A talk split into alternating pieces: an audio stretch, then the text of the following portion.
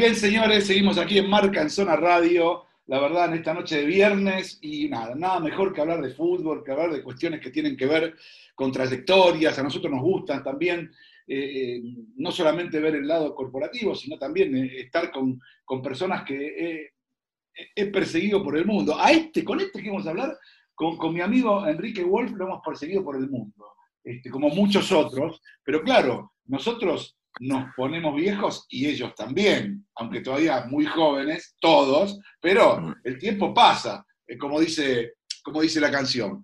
Por eso eh, es un placer para mí establecer con alguien que, realmente aprecio mucho, no solo desde el punto de vista futbolístico, sino también desde el punto de vista humano, y que, que tenía hace rato ganas de charlar con él inclusive fuera de lo periodístico, para ver cómo, cómo le va la vida y cómo va todo. Me refiero a Hernán Crespo. ¿Cómo te va, Hernán? Buenas noches, qué gusto hablar con vos. ¿Qué tal? Buenas noches, Daniel, ¿cómo estás?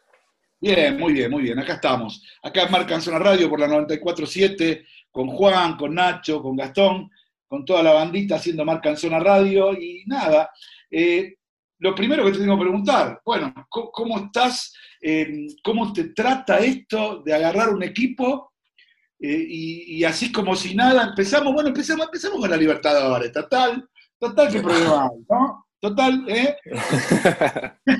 este, o sea, todo bien, pero no es lo mismo que empezar un campeonato con el trabajo, ¿no? Empezamos con la Libertadores y con un grupo salado.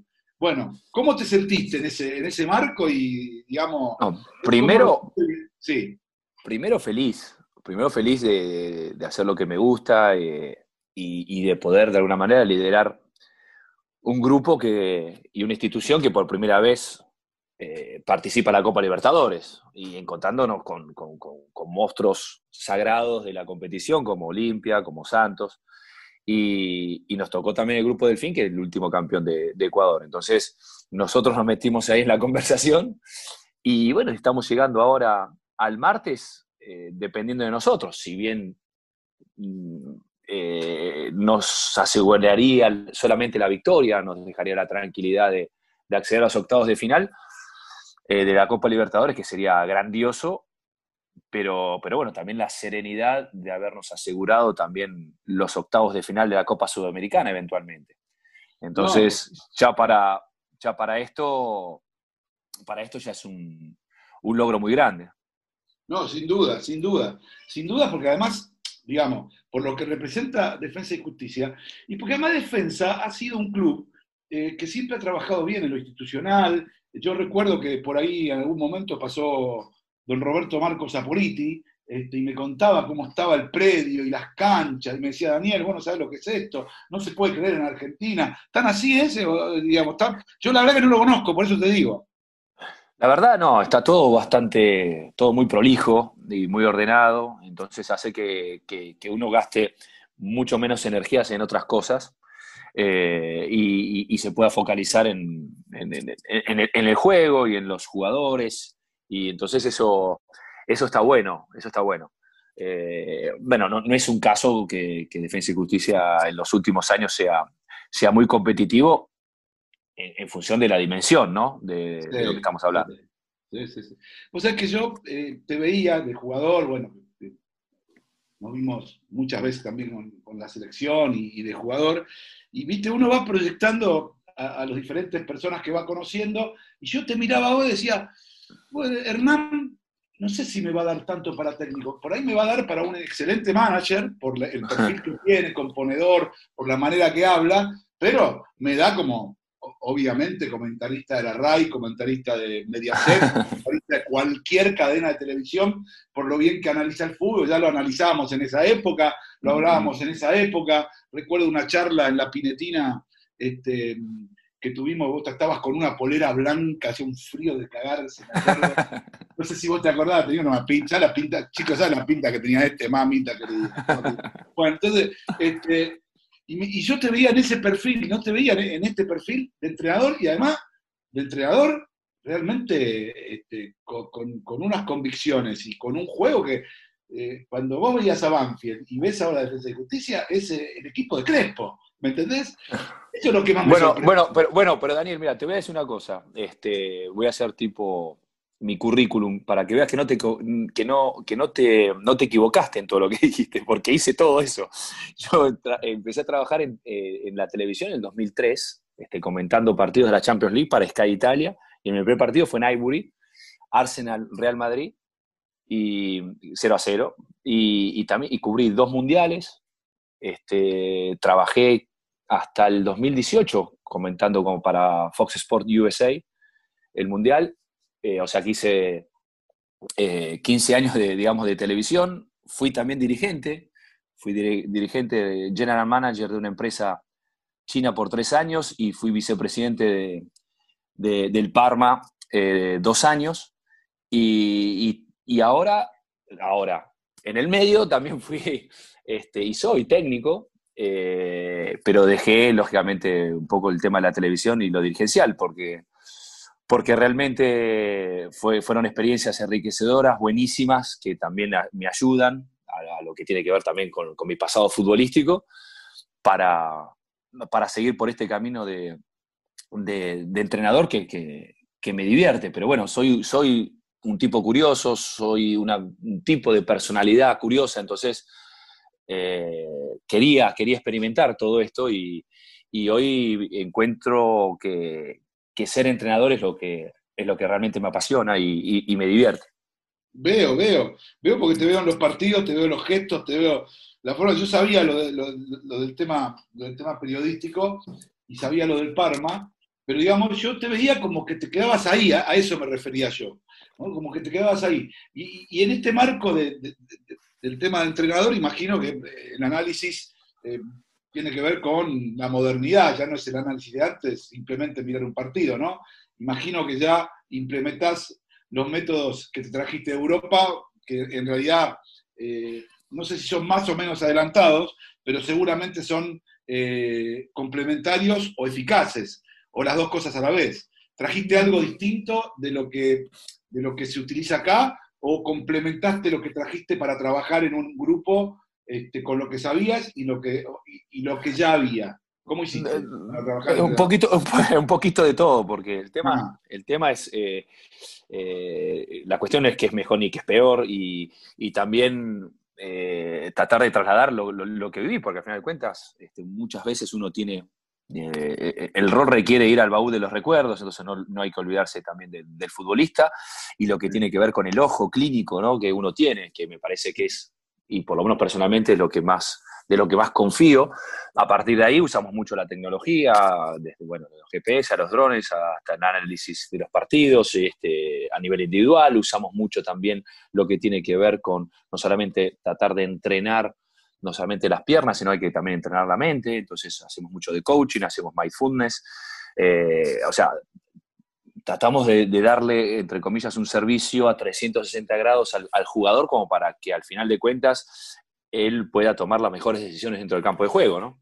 Eh, y, además de todo eso, damos la herramienta de trabajo de campo que tiene que ver con, la idea y con la identidad que nosotros queremos que, vamos a enfrentar en el partido. Entonces, eh, tratamos de, que, de ir a, rellenar, digamos, todos los, los casilleros eh, en modo tal que el jugador entre, eh, no digo sereno, pero, pero bueno, por una, por una serie de, prácticas, no solamente a nivel mental, físico y, y, futbolístico, entre, entre más, más tranquilo, ¿no? Eh, sepa a qué aferrarse con bases sólidas, y eso, esa es la idea. No, no, además se nota, se nota en los equipos que hay una idea y se nota que hay un compromiso de parte de los jugadores. Además estamos hablando de clubes que tampoco es que brotan las, eh, las, figuras o las estrellas. Ahí o, trabajás en equipo o sos boleta. Eh, o tenés que formar el equipo con lo que tenés o sos boleta. Podés tener alguno que otro, digamos, eh, podés tener algún que otro virtuoso, pero de todas maneras, o trabajás en equipo o sos boleta. es, que, es que fundamentalmente yo entiendo que si, si uno tiene una... o sea, no, tenemos que poner a disposición de, las, del talento con orden y disciplina. Entonces nosotros tratamos de, hacer una metodología de trabajo que permita tener orden y disciplina para, resaltar el talento, o sea, que el talento se sienta cómodo ante esta idea. Eh, de juego, esto es, esto es lo primordial, pero al final de cuentas, todo lo que yo te estoy contando, todo lo que yo te estoy diciendo, dependo exclusivamente de los jugadores, o sea, del talento de los jugadores. Ahí, voy, ahí voy. De eso se trata, vos tratás de, darle todas las herramientas, pero, pero, al final de cuentas, el que te hace mejor entrenador es, este, son los jugadores. Eso no hay. al final de cuentas es... Por eso te iba a preguntar algo, no sé, yo, digamos, sí trabajo con hace muchos años, conozco gente y todo eso. Pero yo noto últimamente una tendencia, sobre todo acá en Argentina, vos por ahí, este, eh, con más experiencia fuera en los medios, digo, trabajando adentro de los medios, este, aunque yo hace mucho tiempo que trabajo en Champions, pero lo hago desde el punto de vista corporativo, activando, no periodísticamente. Digo, me da, a mí me da la sensación que acá hay un establishment de fútbol periodístico que cree que es más importante el periodista que el jugador y la pelota, sin detenerse en que gracias al jugador y la pelota este, se alimenta, come y educa a sus hijos. Es, no sé, por ahí es una sensación ya de viejo mía, pero, pero realmente me preocupa mucho que haya muchos tipos, y no es, no, no, no, no es una acusación específica, porque en definitiva esto es, digamos, esto es eh, una forma de, ver las cosas. Yo veo que hoy hay periodistas, y muchos de ellos creen, ser más importante que, que, los jugadores y la pelota, y, la verdad me vuelvo loco. Y vos, que estás adentro del fútbol, me está diciendo todo lo que haces, y decís, pero mira, ¿sabes qué? Si no por los jugadores, nada de esto sirve, entonces me pongo más loco todavía. ¿Me entendés lo que te No, el tema no es, enloquecerte, pero. No, no, no, no, pero, pero, la realidad es, la realidad es, esa, después como todo. Bueno, están. Eh, mira, en todas las profesiones, eh, desde el jugador de fútbol al entrenador o al periodista, eh, está el educado, el maleducado, el inteligente y el poco inteligente. Esto, esto es así, o sea, entonces, entonces esto eh, te, vas a, te vas a enojar o te vas a poner contento en función de la persona que tengas enfrente o, que respete. El tema, el tema es eh, identificar eh, dónde está en este sentido lo, importante, ¿no? o sea, si la pelota no rueda, acá se, paró la máquina. entonces, Y, entonces la, pelota tiene que rodar, los jugadores tienen que jugar y, todos nos, nos, encolumnamos, nos ponemos en, eh, eh, nos ponemos en fila. Este, pensá, que en Argentina, pensá que en Argentina, solamente en Argentina, eh, Hernán, aproximadamente hay unas 150.000 personas que de alguna, o directa o indirectamente, eh, tienen algo que ver con la industria del fútbol. ¿Entendés? pero lógico, por eso, pero por eso, imagínate, imagínate a modo piramidal eh, lo que significa, digamos, piramidal en cuanto al jugador, ¿no? De Messi para abajo. O sea, lo, lo, que genera, lo que factura directa o indirectamente un club o las marcas o las firmas, el movimiento de dinero que, que, genera, que genera el fútbol en ese sentido. Entonces, eh, creo que lo, básico y lo primordial es que, el jugador esté bien y que se pueda exprimir, porque al final de cuentas es, lo que nos apasiona de alguna forma, por la belleza del gesto técnico, por la belleza de los partidos, hacen que sea atractivo todo.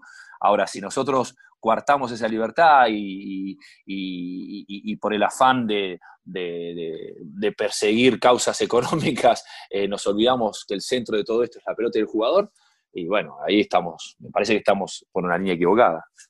Claro, totalmente, totalmente. Eh, antes de abrir el juego, mis compañeros que ya están pidiendo pista, te voy a pedir una, nada, una reflexión de, lo que viste de, esta fecha de eliminatorias, la primera. Eh, todos ya sabemos que la eliminatoria nuestra es muy difícil, vos también lo sabés en carne propia, este, porque la jugaste y porque vestiste muchísimas veces y, con mucho éxito y orgullo la, camiseta de la selección.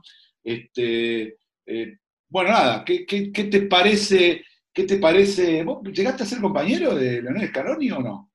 Sí, sí, sí, en el Mundial, estuvo en el Mundial 2006. Estuvo en el Mundial 2006 con él, claro, totalmente claro, claro, es eh, más o menos generacional, por ahí anda, claro, totalmente. ¿Pensabas que en algún momento iba a ser técnico? Ya no te hablo de la selección, que él iba a ser entrenador cuando hablabas con él o, no te daba ese perfil. No, no, nosotros siempre fuimos una generación de, este, de, muchachos que hablábamos mucho de fútbol, ¿no? Cada uno puede tener su idea y de hecho, fíjate que el, que, el que no es dirigente está en la tele y si no está en la tele está, es entrenador, o sea, eh, hablo de, no, de, de, de, Heinze a, a, Milito, a, a Verón y Zanetti, o sea, entonces, entonces hay un montón, y este Cuchu que está en la televisión, o sea, eh, gente que, nos, que realmente nos interesó el juego, nos gusta el juego, el Kili González ahora con Central, o sea, hay un montón, me, voy a olvidar alguno, voy a ser injusto con alguno, pero, pero fundamentalmente nos interesaba el juego y después tratamos de ayudar el fútbol eh, desde la posición que nos siente más cómodo, ¿no? Que de dirigente, que por periodismo y quién y quién por, por, entrenador. Entonces, eh, estaba bueno y con, y, con, Leo se hablaba también, también se hablaba de fútbol, de hecho compartíamos habitación en el Mundial eh, y, hablamos de fútbol, pero bueno, después que, le den la selección argentina, no, esto no, podés, no lo podés saber. Claro, claro, Esto no lo podés saber, pero, que, la gente que interesaba, claro, gente que le interesaba lo que estaba haciendo y, sí, sí, eso sí. Lo que, lo que queda muy claro que nadie mejor que vos sabe eh, íntimamente qué es lo que realmente le gusta desde el punto de vista futbolístico, este, porque si compartiste la habitación, nadie mejor que vos sabe. no, pero aparte, pero bueno, cada uno tiene su, su recorrido y, sus intenciones. Eh, sí, sí, sí, entonces, entonces, me parece, me parece igual, eh, es un grupo de, de, personas que está ahí, no solamente Scaloni, sino el ratón Ayala, Walter Samuel, a Pablito Aymar, o sea, eh, o sea, gente que yo realmente quiero mucho y sé que aman la selección, o sea, que me pone feliz que a ellos le esté yendo bien. No, y además de eso, nadie puede negar que no es un cuerpo técnico de selección, porque, escúchame, todos estos tipos transpiraron, igual que vos, la, camiseta, todos fueron campeones de algo, este, y la verdad que en definitiva es, es importante. Claro, a veces en Argentina, viste, como no le permitimos eh, la posibilidad de, dar oportunidades a la gente, nos llenamos de, palabras y de cosas antes de que pasen las cosas, ¿entendés? Y bueno, es muy argentino eso, lamentablemente. Pero bueno, le voy a abrir a, mis amigos, este, a Nachito, Nachito y tenés este, y Juancito. Tiene una pregunta para, para, Hernán. Adelante, chicos. ¿Cómo estás, Hernán? Nacho se saluda. ¿Qué tal? ¿Todo bien? Bueno, voy a mezclar un poco lo, que hablaban recién con Dani, y hablaba mucho de las herramientas que le das a los jugadores, y, un poco también hablar de, la generación de ustedes que venía a Italia, venía a España, y, los tomaban así como así. ¿Cómo ves vos, cuando te pones a charlar con un, con un pibe joven de Defensa y Justicia, abrir estas barreras de, nuevas eh, ligas? Yo soy un ferviente eh, expreso mucho que me gusta la, Major League Soccer por todo lo que genera alrededor y por cómo el jugador solo se centra en jugar. ¿Cómo ves vos eso de que muchos jugadores elijan otras ligas eh, para ser protagonistas eh? y no ir a un equipo muy chiquito, por ejemplo, Italia? mira, eh, lo, que está claro es que estamos en un país exportadores de talento. Esto, esto es así. Entonces, Después, después los gustos, los gustos en cuanto, los gustos y, ayudados por las capacidades y el talento, ¿no? Va, a mí me, gustaba, me gustaría jugar más en la MLS, a mí me gustaría jugar más en España o Italia o la Premier League. Entonces, todo esto, eh, bueno, conlleva que tenés que demostrarlo dentro del campo de juego. Después son elecciones afuera que tiene que ver capaz que lo, con, la vida privada y, lamentablemente con las urgencias económicas, sea de, hoy de los, de los clubes, de los eventuales representantes, eh, que, tampoco no los quiero tildar como que son todos negativos, porque no son todos iguales, hay gente también este, que, tiene la intención de ayudar al jugador y hacer una buena carrera, y las urgencias este, familiares de, los, jugadores. Entonces, muchas veces eh, eh, está todo dado como para tomar malas decisiones muchas veces, porque todo lo que tiene que ver con lo económico. Pero, pero bueno, me parece que todo si todas las decisiones que tengan que ver con lo deportivo me parecen buenas siempre. porque, porque, bueno, seguís un sueño de alguna manera, siempre que te dé la nafta para, ¿no? O sea, hay gente que, que me encantaría, a mí me gustaría jugar en la Premier League, pero ¿viste? Tengo, no, no, llego ni a jugar en primera división acá, entonces, bueno, o sea, si, si, si, eh, de, eso se trata. Me parece que las elecciones eh, deportivas en cuanto a tu gusto, no, si, lo logras es, buenísimo porque el resto llega solo. Igual eh, creo yo, ¿no? Por ahí se puede estar de acuerdo o no.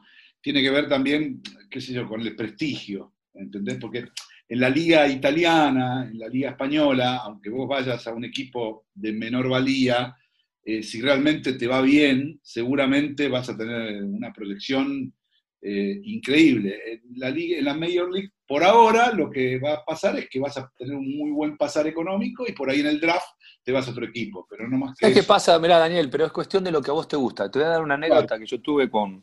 Estaba en la selección, me acuerdo que estaba con el, con los mellizos, Barros Esqueloto, en la época que ellos jugaban en gimnasia, y yo estaba en River, y, hablábamos de lo que les gustaría, ¿no? De cuál era el deseo, y yo siempre les dije, yo enamorado de, de, Maradona y el Napoli, de Van Basten y el Milan, entonces mi deseo eh, era, era, jugar en Italia. Y ellos me decían, yo la verdad no me vuelvo loco por jugar en Europa, mi deseo es, es eh, jugar mucho tiempo en Argentina. Y, de hecho lo lograron, o sea, en este caso Guillermo con, con, Boca y, y, también Gustavo. Entonces, eh, esto no quiere decir que es, que es mejor o que es peor, simplemente respetar, gracias a Dios, los dos pudimos, o los tres en este caso, pudimos, pudimos respetar lo que, lo que soñamos, ¿no? Eh, y más allá, más allá de donde, donde, donde uno, donde donde uno piensa que sea mejor o peor, simplemente respetar lo que sos. Y a mí, a mí me encantaba, mi sueño era jugar en Italia y ellos era el sueño jugar muchos años de fútbol argentino y está bien. Y quizás tuvieron la posibilidad de irse a España e Italia y declinaron porque querían estar acá. Eh, entonces, y, es, y, es, y, está bien, no, es que está bien o que está mal, simplemente eh, cada uno respetó el deseo. ¿no? Eh, ayúdame, Hernán, a ver, este, Lazio Parma, Inter y Milan. ¿Esos cuatro o otro? ¿O me, eh, me estoy comiendo alguno? Hice. Sí, para, arranqué, hice Parma cuatro años, después de ahí me fui a la Lazio dos años, fui al Inter, fui al Milan, volví al Inter, hice seis meses de Génova y terminé en Parma, sí. Y bueno, ah, el, Chelsea, el, Chelsea, lo dejamos que era la premia. ¿El, Génova, el Génova con Ortega, vos de Menotti? No. No, porque ahí él estaba en la Sampdoria de Menotti. Ah, Sampdoria, tenés razón, este, los dos están en tenés razón. Claro, los dos están en Génova, pero... Yo te pensaba que eh, ligo Génova con Sampdoria.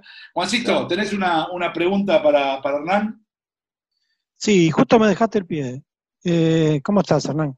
¿Qué tal? hablar con vos. Eh, yo soy un medio un enfermito de, de un par de cositas. Uno de los mercados alternativos que se abren y otro es de potenciar nuestro fútbol.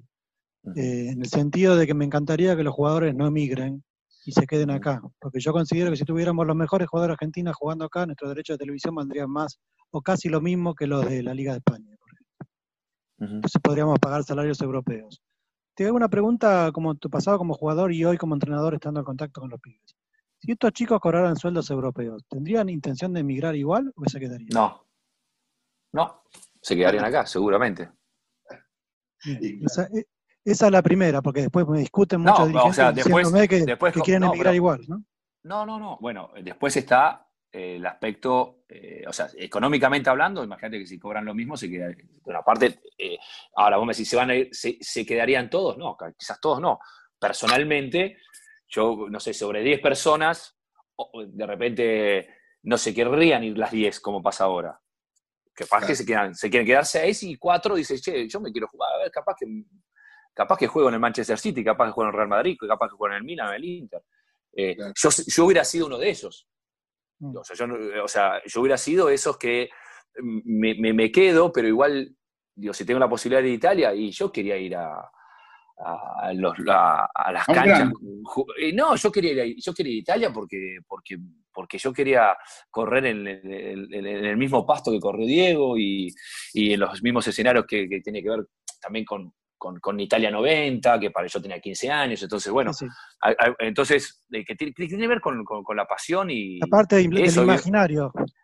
Claro, o sea, que tiene que ver con decir, bueno, por eso, entonces, sí, seguramente tendríamos más fuerza, quizás, quizás, este, sería muchísimo más parejo, eh, entendeme, los buenos buenos se irían, y los de, los de segunda línea que, que hoy se van también, se quedarían, ¿se entiende?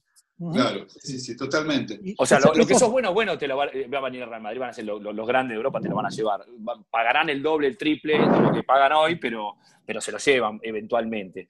Pero, pero sí, no como hoy, que, hoy muchas veces tenés, como le digo yo, un veranito de seis meses y, te vas. O sea, eh, entonces... O, ¿Cómo? Hernán, tenemos chicos que ni conocemos, como creo que hay uno en el Barcelona, por ejemplo, que ni sabemos que existía, no me acuerdo cómo se llama. Gómez Mingo. Eh, ¿Eh? Mingo. Ah, exacto, ese. Ni sabía, yo Mingo con el, el Minguito Tinitela, qué sé yo, ni sabía que existía, ¿entendés? Y aparece este pibe ahí y andás a ver, ¿no? O sea. Y bueno, pero eso, eso, eso, eso o sea, eso es lo que no logramos desde hace años, este, no tener socialmente una estabilidad económica que nos permita, por lo menos, que a estos jugadores no se desesperen por irse, sino que eh, que les cueste un poquito pensarlo antes de irse, ¿no? O sea, porque, porque económicamente hay una estabilidad, porque se puede proyectar, porque, porque la familia puede estar bien o relativamente bien, que no le falte nada. Bueno, así, imagínate ahora la situación, cada vez peor. Así que, este, la, la, realidad, lamentablemente, es esta. O sea, tengo tengo otra, Dani, después. Dale, dale, dale. Quizás, dale quizás, queda, quizás queda no, digo que quizás nos ayudaba, queriendo, porque problemas hubo siempre, pero quizás nos ayudaba eh, lo que. Eh, nos ayudaba desde, lo, desde, el consumismo nuestro, ¿no? Eh, sí, totalmente. Eh, lo que fue antes de la ley Bosman. Entonces, Exacto. que eran solamente tres extranjeros. De momento Exacto. que se abrió para todo el mundo, yo soy bien agradecido de una manera, pero pero, pero si lo veo como, como hincha, eh, no, nos reventó, como, como hincha de fútbol fue, argentino. Un, fue un parteaguas, se abrió un montón de claro. mercados nuevos. Y claro. hablando de mercados nuevos, la pregunta es, te quiero llevar, me parece que habrá sido el mercado más raro en el que estuviste. Mm. Eh, yo, como, como estudiante de todos estos mercados, digo que el futuro está en el Golfo de Bengala, no tanto en China. Me parece que el fanatismo del fútbol que tiene hacia Argentina, la India y Bangladesh es muy fuerte. Uh -huh. Y me gustaría que me cuentes un poco la experiencia en la Liga de la India.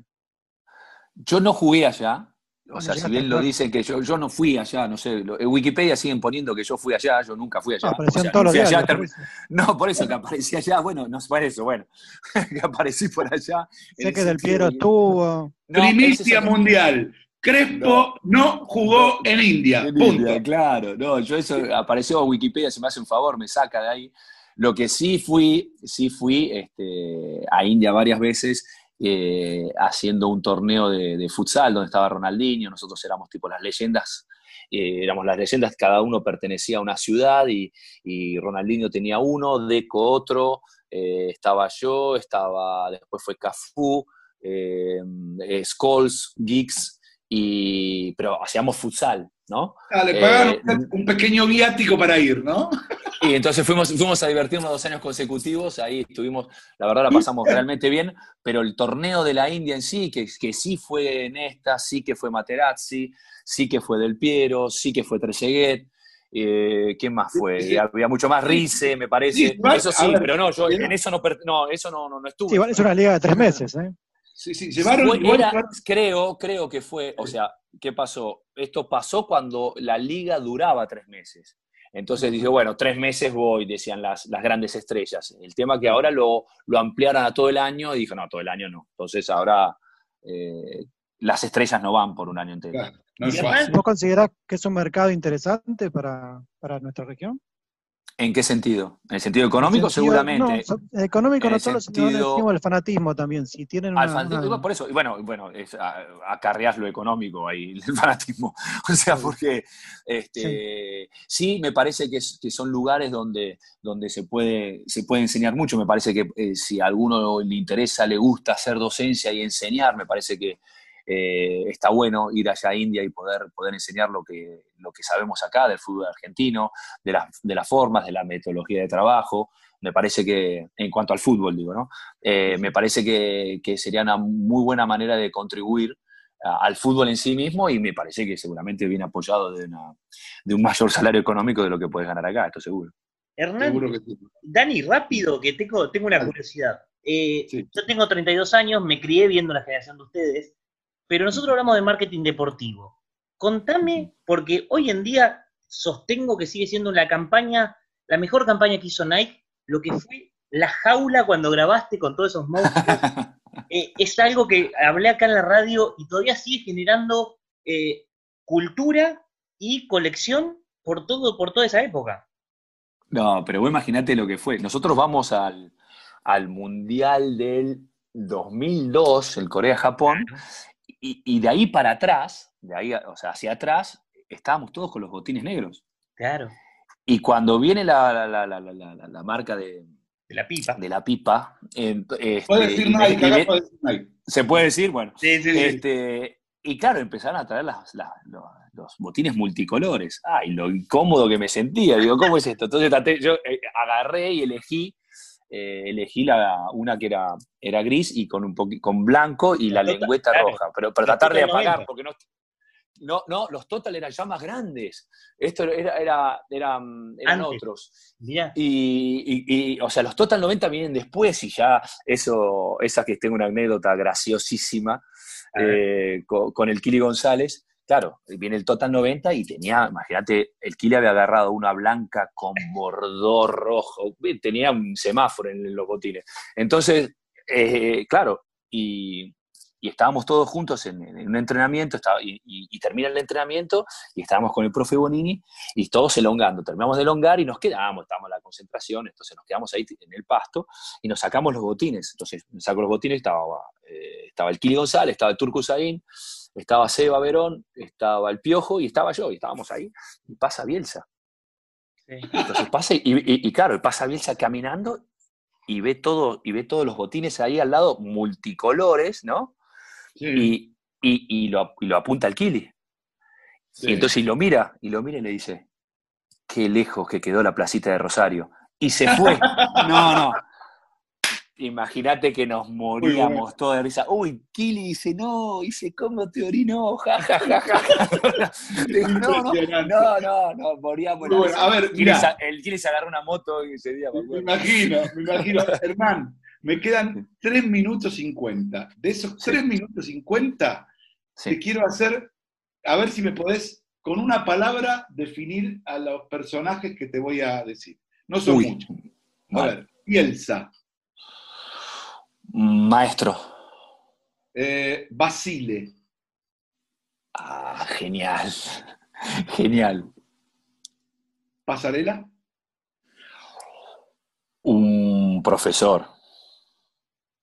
Messi. Uy, otro genio. Eh, bueno, un extraterrestre. Maradona. El más grande del mundo, de la historia. Y para terminar, Hernán Crespo. Un buen tipo.